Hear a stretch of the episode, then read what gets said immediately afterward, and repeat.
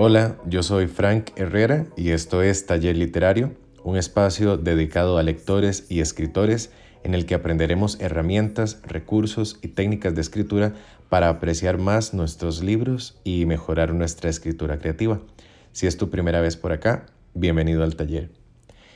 Hoy me acompaña un colega escritor que nos conocimos eh, por las redes sociales, específicamente por Twitter y eh, compartimos por ahí un tema, un par de interacciones y me nació la curiosidad de, de ver si podía tenerlo como invitado acá en el podcast. Entonces, em, y más adelante les voy a contar de qué se trató esta interacción, porque esto es justamente lo que queremos hablar hoy en este episodio de Taller Literario.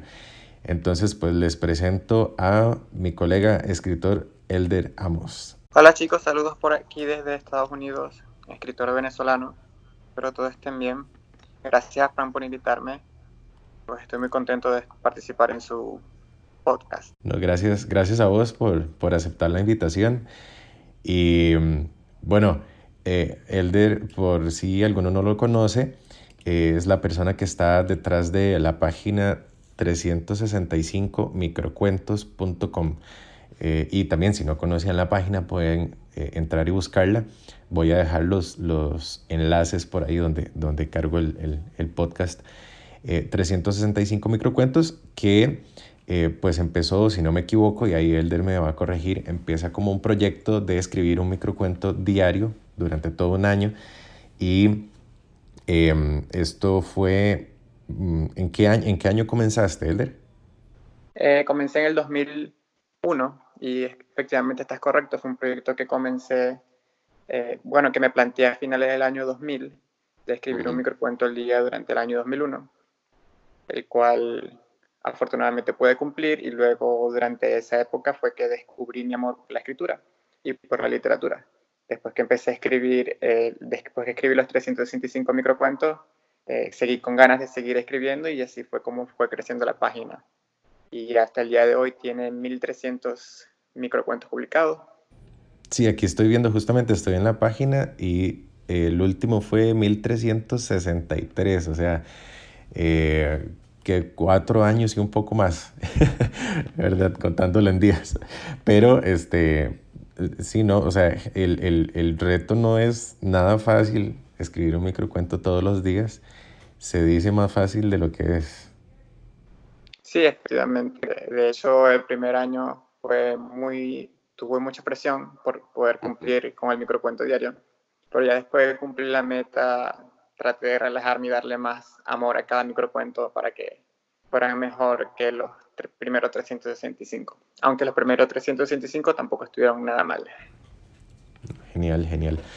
Este, y tengo mucha curiosidad porque pues en estos años han pasado muchísimas cosas de, de índole mundial, digamos, específicamente en el 2001 y, y, cosas que tal vez han afectado, noticias que han afectado a nivel mundial. Entonces, este, lo que voy a hacer es que después voy a echarle un vistazo a algunas fechas y a ver si ese día o en esos días hubo microcuento y ver qué, qué tan impactado estuvo esa literatura por, por lo que estaba pasando en el mundo, porque siempre pasa, ¿verdad? Siempre se le embarra a uno la literatura de lo que está pasando.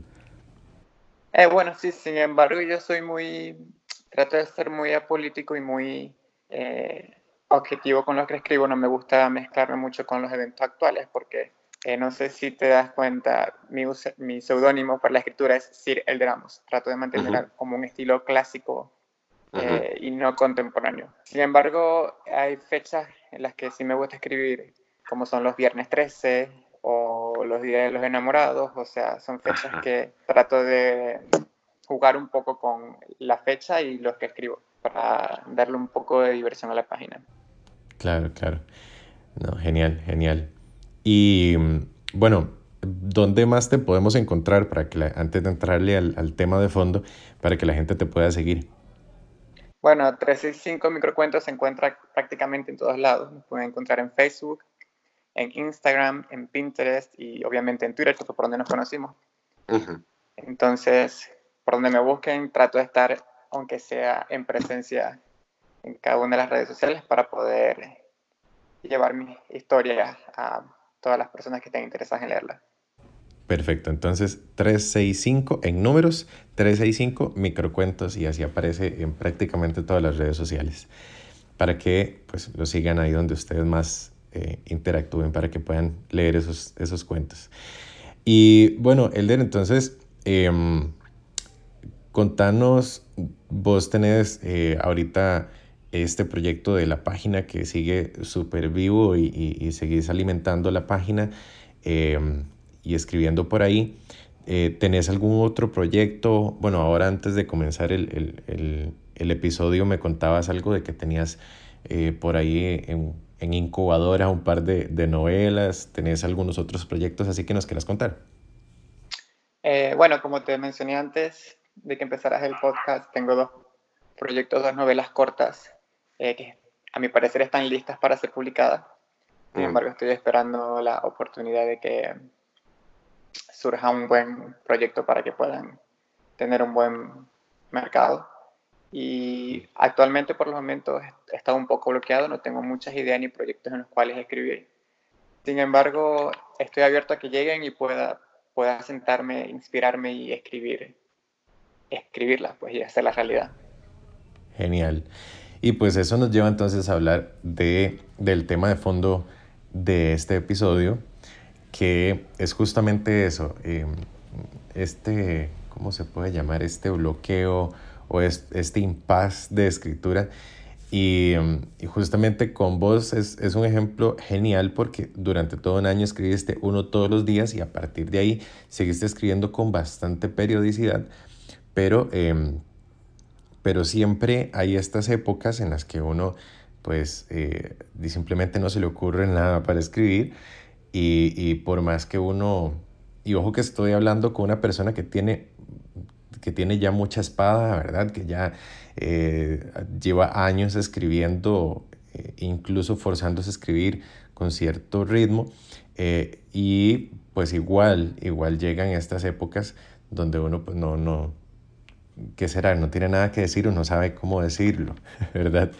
Em, y justamente de esto hablábamos la otra vez. Vos, vos pensás que siempre hay, hay que escribir algo, siempre, no sé, siempre hay que mantener, hay que seguirse forzando a escribir o es mejor esperar la inspiración? Bueno, yo pienso que es mejor esperar la inspiración. Primero que todo porque me gusta, una de las cosas que yo trato de mostrar en los microcuentos es que cada microcuento, si tú te lo pones a pensar, tiene un mensaje o tiene algo oculto que te va a hacer, después que lo leas, lo analizas, te vas a caer en cuenta como que, ah, ya entendí lo que quise decir.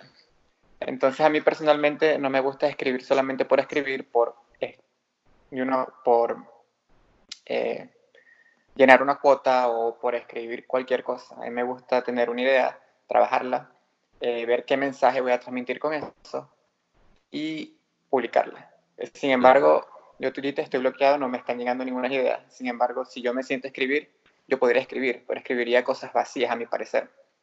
escribiría cosas que no, solamente entretenimiento vacío, que en verdad no voy a transmitir nada de lo que quiero transmitir, sino pura entretenimiento, que a mi parecer no, no, es, mi estilo, no es lo que he querido mostrar en la página. Entonces, prefiero entonces esperar a que me lleguen ideas que pueda transmitir y que esté a gusto transmitiendo. Genial. Porque, a ver, la, la mm, solución fácil es inventarse algo y buscar la, la, la, cura y para, pues, para soltarse, volverse a aflojar y seguir escribiendo, que a veces puede funcionar. A ver, hay cosas que uno puede intentar. Eh, uno sabe cuáles son normalmente sus, sus catalizadores de inspiración, ¿verdad? Una buena película, música, eh, un paseo, eh, qué sé yo, y, ¿verdad? O incluso leer, eh, leer algún libro, releer algún libro, eh, y, y, esas cosas pues pueden despertar ideas que uno pues después puede desarrollar.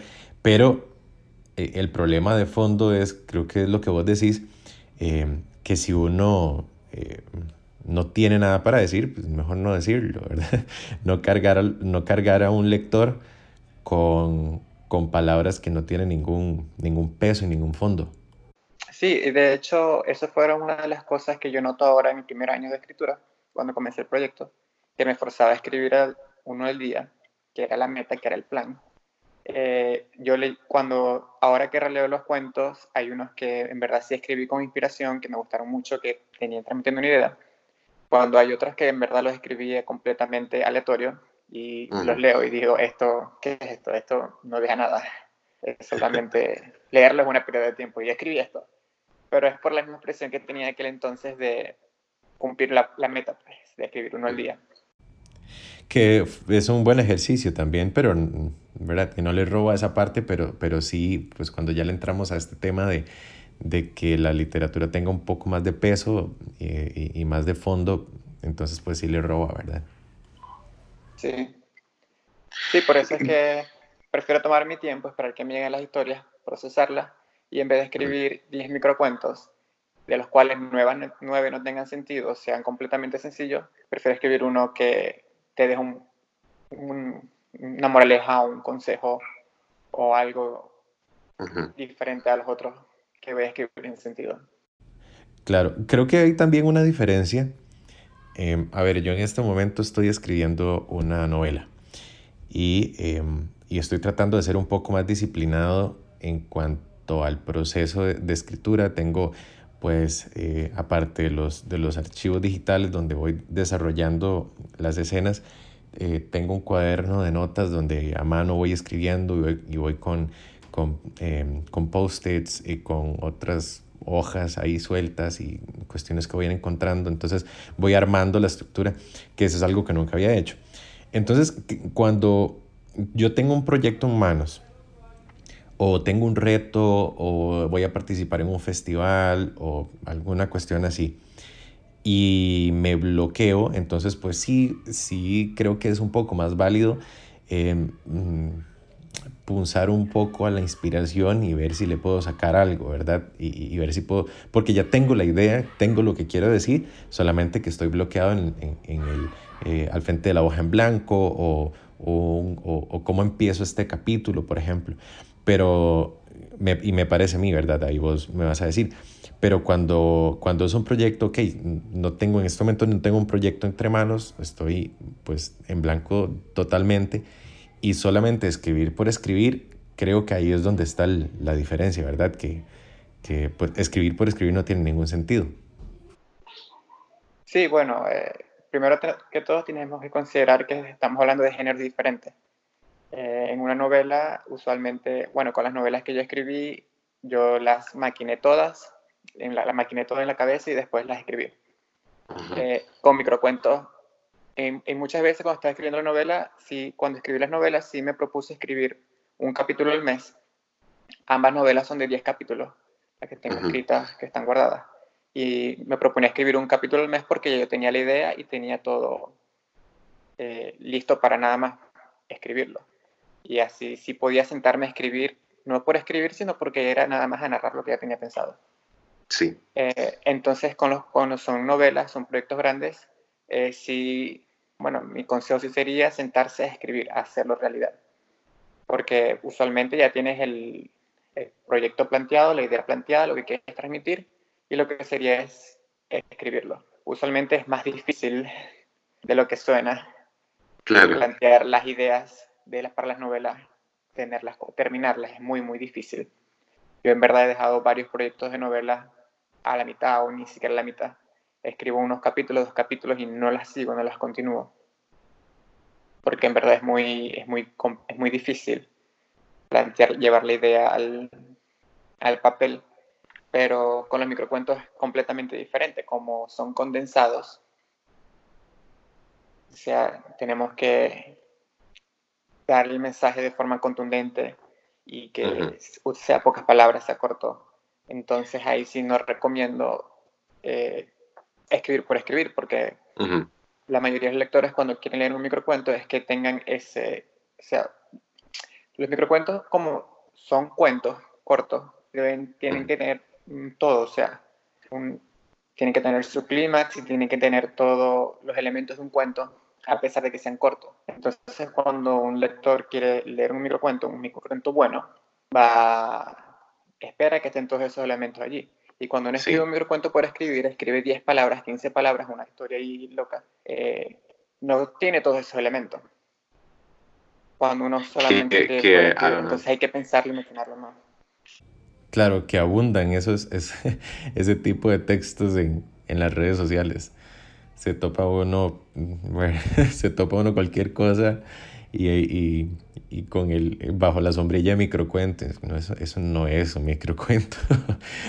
Um, Una de las campañas que he hecho en, en las redes sociales con 3 y 5 microcuentos es tratar de, de, repetir mil veces este tips de que los microcuentos tienen que tener un clímax, por lo menos. Ellos pueden, no mm. pueden tener, podemos usar personajes tácitos, podemos uh, dar a que el lector se imagine el, el la situación y todo, pero tiene que tener un clímax. Un microcuento sin un clímax no es un microcuento, sino que es una frase o es una emoción. Entonces, es una de las cosas que yo trato de que los lectores y los escritores que participaban en el reto de 35 microcuentos que he realizado durante el año pasado para promover un poco la escritura y literatura en las redes sociales, eh, tomaran en cuenta. Y una de las cosas que sí me gustó es que muchos de los que participaban semanalmente eh, yo les iba comentando detrás de cámara, como quien dice, ah, ok, tu microcuento está bien, pero puedes dirigirlo así, te faltó como un, cierre, esto es solamente una emoción, y aprendían. Y en los próximos microcuentos iban, los, hacían mucho mejores y en verdad salían muchos microcuentos buenos de esos retos, que espero estar retomando pronto. Genial. Sí, esa, esa es la frase del día.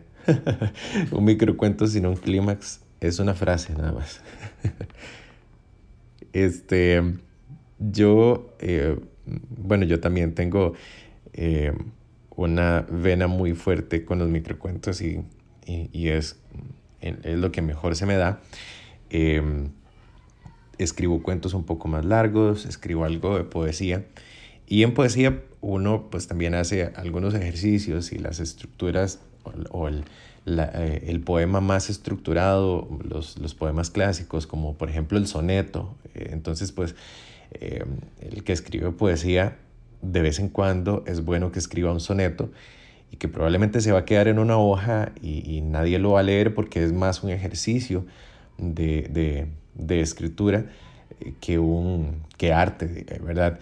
Em, y aún así me acuerdo, me acuerdo ahorita de hay un soneto muy famoso eh, que escribe, si no me equivoco, Lope de Vega, que se llama Un soneto me manda a ser Violante. Y es porque Violante, que era amigo, le manda a hacer un soneto, le, le pone como, como reto hacer un soneto y, y, y, este poeta lo escribe ahí y el, y, el, y el soneto se trata de hacer un soneto. Es, es a ver, es un, es Lope de Vega. Y eh, lo voy a leer porque son, son, son cuatro estrofas, es súper breve. Bueno, los que recuerdan esto del soneto, el formato de soneto son dos cuartetas y dos, y dos tercetas. Entonces dice, un soneto me manda a ser violante, que en mi vida me he visto en tanto aprieto. Catorce versos dicen que es soneto, burla burlando van los tres delante. Yo pensé que no hallara consonante, y estoy a la mitad de otro cuarteto, mas si me veo en el primer terceto, no hay cosa en los cuartetos que me espante. Por el primer terceto voy entrando, y parece que entré con pie derecho, pues fin con este verso le voy dando. Ya estoy en el segundo y aún sospecho que voy los trece versos acabando. Contad si son catorce y está hecho.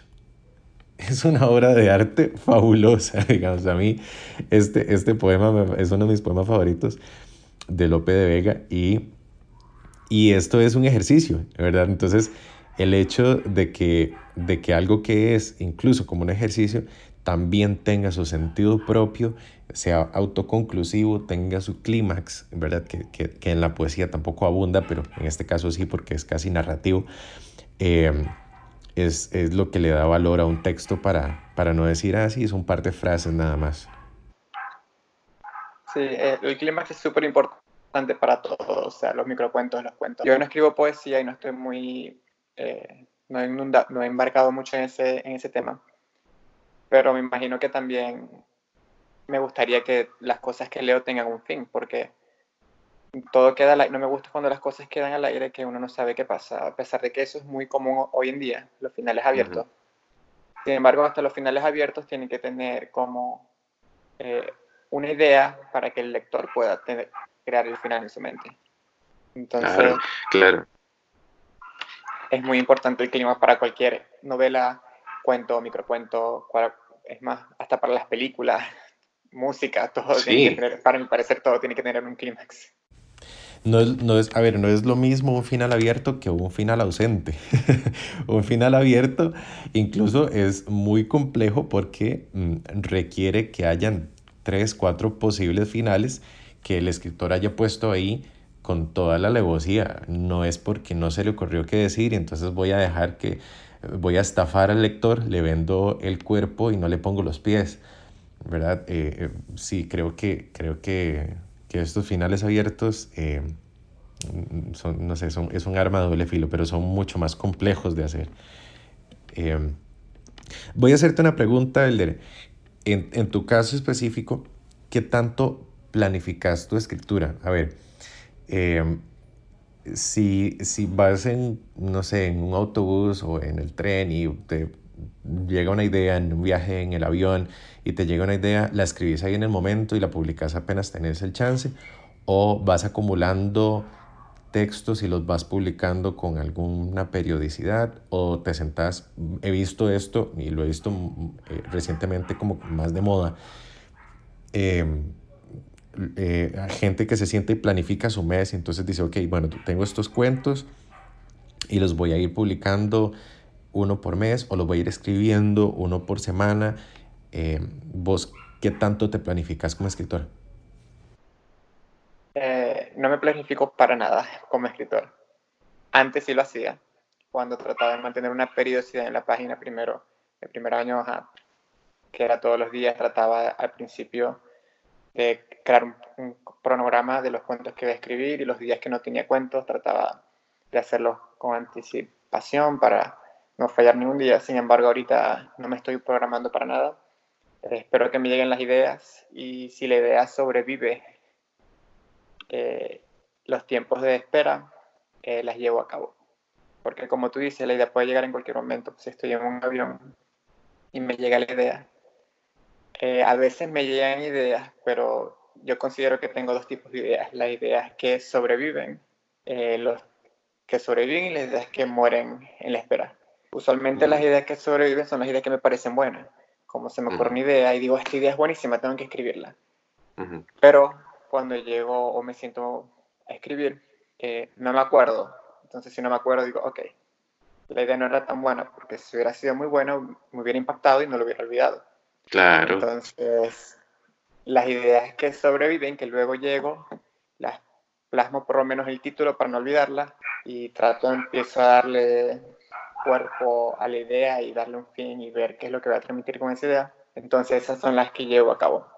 Eh, usualmente, bueno, no sé si revisaste en la página cómo vengo escribiendo últimamente. Hay veces que puedo escribir, bueno, ahorita estoy completamente bloqueado, tengo como dos semanas que no publico nada. Pero anteriormente venía trabajando uno o dos cuentos a la semana. Hay semanas que publicaba tres. Hay veces que publicaba dos cuentos seguidos y luego una semana sin escribir, pero es por eso, por cómo me llegaban las ideas y sobrevivían a mi proceso creativo que me llega en el momento y ya no me gusta escribir ni nada para ponerlas a prueba. Si la idea sobrevive al, hasta que yo llegue y pueda sentarme a escribirla, o incluso si, se me, si me llega un, un día o me llega en la noche, no la escribo de una vez, sino espero el otro día para ver si sobrevive ese tiempo de que me cansó un impacto la idea que queda viva. Porque hay, bueno, a mi parecer también hay ideas también que, a pesar de que no parezcan buenas en el momento, si se me olvida, bueno, es lo que pienso, si se me olvidan es porque no me causaron un impacto realmente, entonces capaz la idea no era tan buena. Así y me ha pasado que a veces he olvidado, he olvidado ideas que luego vuelven. Como tenía esta idea, se me olvidó, no la escribí, que no era tan buena, pero después, ah, esta idea a mí se me ocurrió que ya ves que no la escribí. Entonces capaz si sí es un buen, una buena idea para escribir. Y las llevo a cabo. Entonces son dependientes de cómo me lleguen. Si sobreviven al tiempo de espera, las llevo a cabo. Si no, las dejo ahí que, que mueran y si vuelven, serán bien recibidas.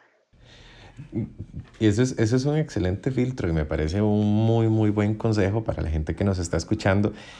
Eh, um, mantener la idea pues ahí en la, en, en la memoria y si sobrevives porque, porque valía la pena eh, para sentarse a escribirla. Eh, estaba pensando em, en, en toda esta... a ver, hay un factor que nos afecta a nosotros ahorita en esta 2020 em, y es el factor de los, de los algoritmos de las redes sociales. nuestro medio principal para, para, darnos a conocer, para que la gente pueda leer lo que nosotros escribimos. Eh, me pasa igual que a vos, yo en mi cuenta eh, Instagram, que es donde estoy más activo como escritor, eh, la dedico prácticamente en exclusiva para, para microcuentos y de vez en cuando algún poema, pero para compartir escritos en general. Y claro, si yo escribo cada dos meses un microcuento, eh, Instagram se va a encargar de que nadie los vea, ¿verdad? Porque Instagram premia y las redes sociales en general premian la, eh, la frecuencia, exacto, altas frecuencias de creación de contenido. Entonces, eso es un factor que también le pone a uno, qué sé yo, alguna presión para, eh, para estar generando con, con cierta frecuencia contenido y, y, que es inevitable que, que, se note. A ver, en, mi caso, eh, las interacciones de la gente con, con mis textos eh, es, eh, reflejan eso, porque yo escribo con cierta frecuencia, pero pues pasan épocas donde no tengo nada para decir, entonces prefiero no decirlo y cuando vuelvo a escribir algo, yo digo, esto, esto es bueno, es breve, sé que a la gente le va a gustar y veo la reacción y yo digo, sí, a nadie le llegó. Nadie, nadie lo vio. Sí, recientemente me ha estado pasando mucho eso debido a la periodicidad en la que he estado publicando. Eh, se puede comparar con los años anteriores en lo que publicaba más seguido. Y sí, casi un impacto durísimo todo esto de los algoritmos de las redes sociales. Porque, como tú dices, nos matan, literalmente nos matan. Sí. al, al, tomarnos un poco de tiempo para nosotros poder crear una idea o poder crear algo bueno, nos, nos sacan de su algoritmo y nos, literalmente nos, nos, tiran a morir ahí a un lado sin que nadie lea lo que producimos o, o, que ni siquiera nos recomiende a otros nuevos seguidores.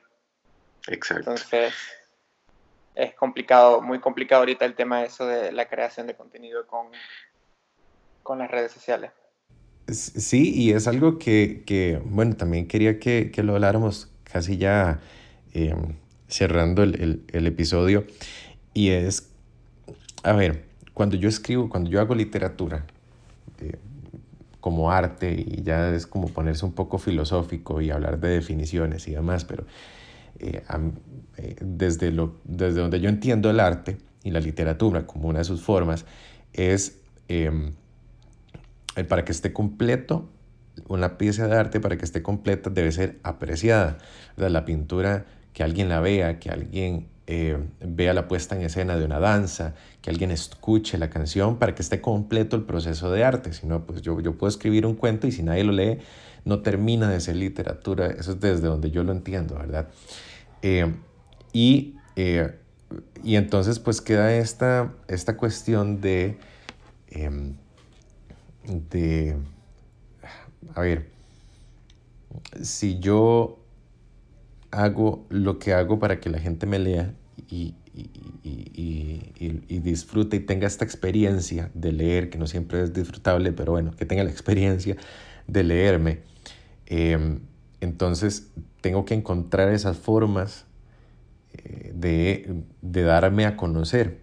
En mi caso yo publiqué con, una, eh, eh, una editorial mi primer libro de cuentos, que ahorita es el único que tengo, eh, publicado y lo publiqué con una editorial acá en Costa Rica. Pero una vez que el libro está impreso, que ya se hizo el trabajo editorial, que ya el libro está en papel, eh, le toca al hijo de mi mamá llevarse el libro y pasar de ser escritor a ser vendedor de libros y andar, llevarse un poco de libros. Claro, claro, que en mi caso, todavía en mi caso yo lo disfruto porque esa es mi carrera, yo soy, yo soy publicista, es mi profesión, este, pero, y trato de aplicar algunas cosas en, en las redes sociales y demás, pero, em, pero no es fácil para todos los escritores llevar sus textos, exponer sus textos y no hay tantas plataformas. Y la plataforma donde más alcance hay, donde más exposición hay, eh, siempre termina siendo una red social que, volvemos otra vez al principio del ciclo, me castiga si yo no creo contenido con mucha frecuencia. Entonces, pues es, es el huevo y la gallina de, de ver si hago mejores cosas y que me lean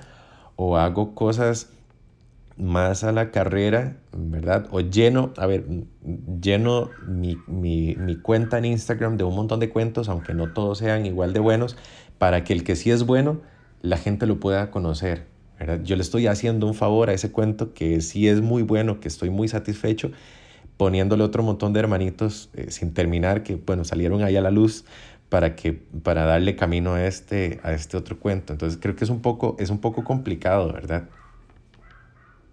Sí, bueno, y también es un arma de doble filo, porque eh, yo te he visto también comentarios, he tenido comentarios negativos en la página cuando publicaba cuentos sin sentido, cuentos solamente por escribir, eh, de que no voy a visitar más la página porque me hiciste perder el tiempo. Entonces, es realmente complicado porque si uno escribe cosas y publica cosas solamente para mantener el algoritmo, capaz eso te va a hacer perder en vez de ganar. Eh, lo que es tema de redes sociales es demasiado complicado porque, bueno, desde mi experiencia, eh, he perdido muchos seguidores también porque he publicado cosas que por mantener, un, por mantener la publicación, cosas eh, casi que relacionadas, pero no tan relacionadas a mi escritura.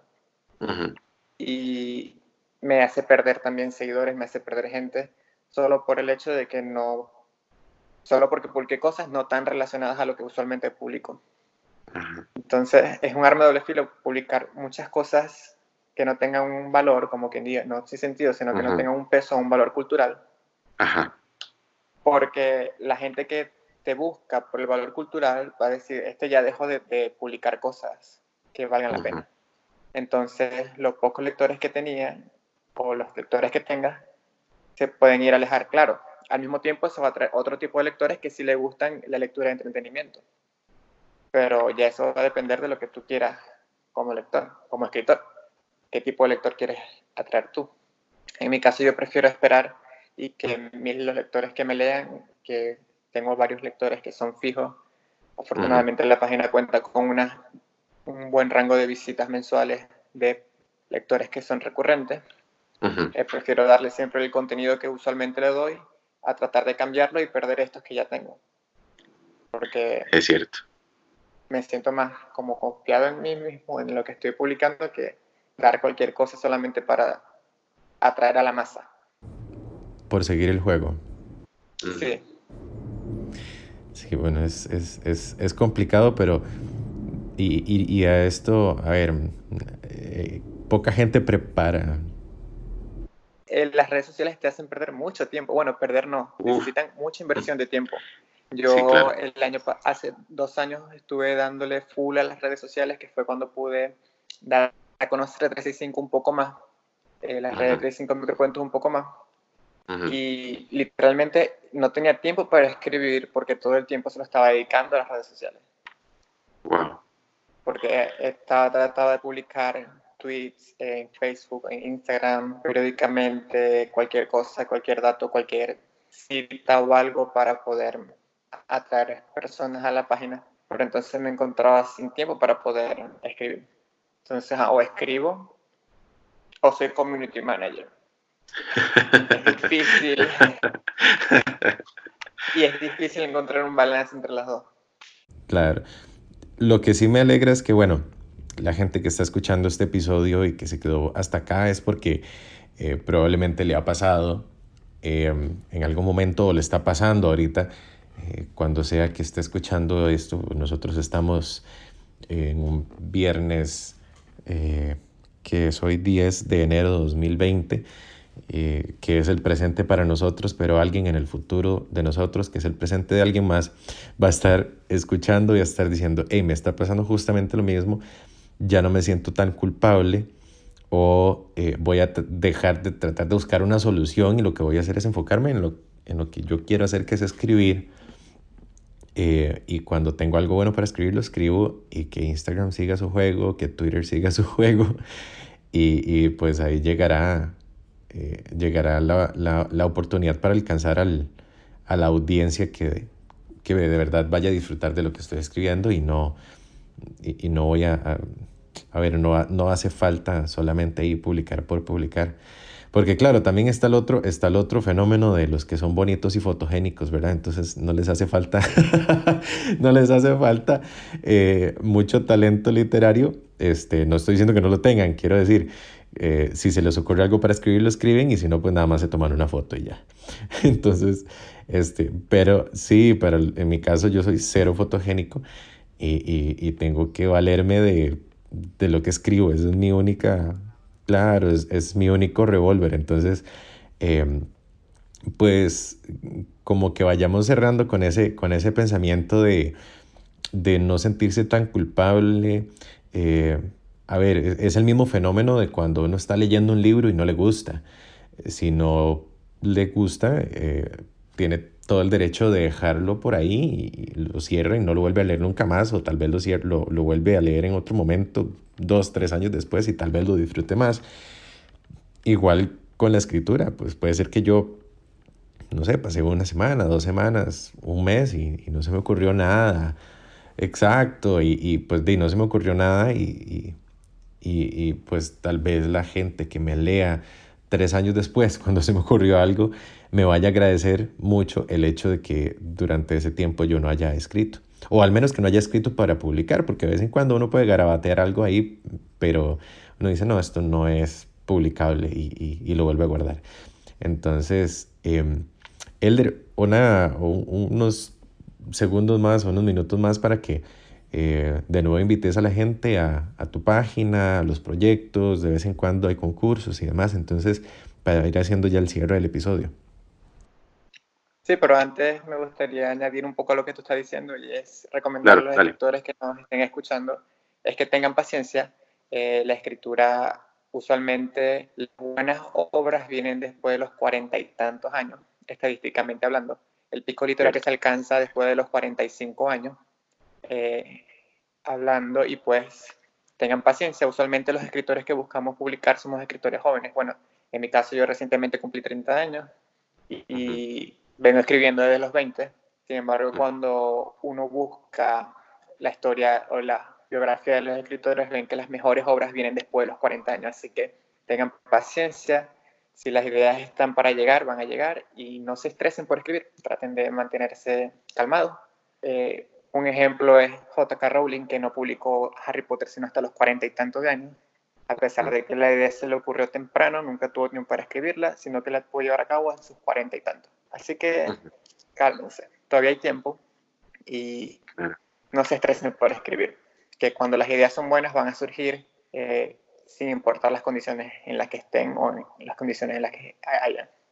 Pero bueno, para terminar el, el episodio, los invito de nuevo a que me sigan en 3 y 5 microcuentos. Pueden encontrarme en Twitter, Instagram, Facebook, bajo el mismo usuario y Pinterest 365 microcuentos, 365 en números y microcuentos en plural. Mm. También los invito a que visiten la página 365microcuentos.com en la que pueden pasar muchísimas, muchísimas horas leyendo porque ya tiene 1300 historias publicadas, unas cortitas, otras no están cortitas, que espero puedan disfrutar y puedan encontrar el mensaje oculto que dejo o conocimiento que dejo en cada una de ellas. Bueno, Elder, muchísimas gracias eh, por acompañarnos y a la gente que se ha quedado hasta, hasta el final de este episodio. Les recuerdo que eh, me pueden seguir en Instagram como Frank Herrera-escritor y en Facebook como Frank Herrera. Este podcast lo pueden seguir en cualquiera de sus plataformas eh, podcasteras favoritas, en Spotify, en Apple eh, Podcasts, en Google Podcasts o donde mejor este, la, puedan encontrar. Y em, si les gustó, pues pueden recomendarme, pueden dejar una, eh, un review, una reseña y seguir, por supuesto, suscribirse al, em, al podcast. Muchísimas gracias. Gracias, Elder, y nos vemos en una próxima o nos escuchamos en una próxima. Hasta pronto. in me.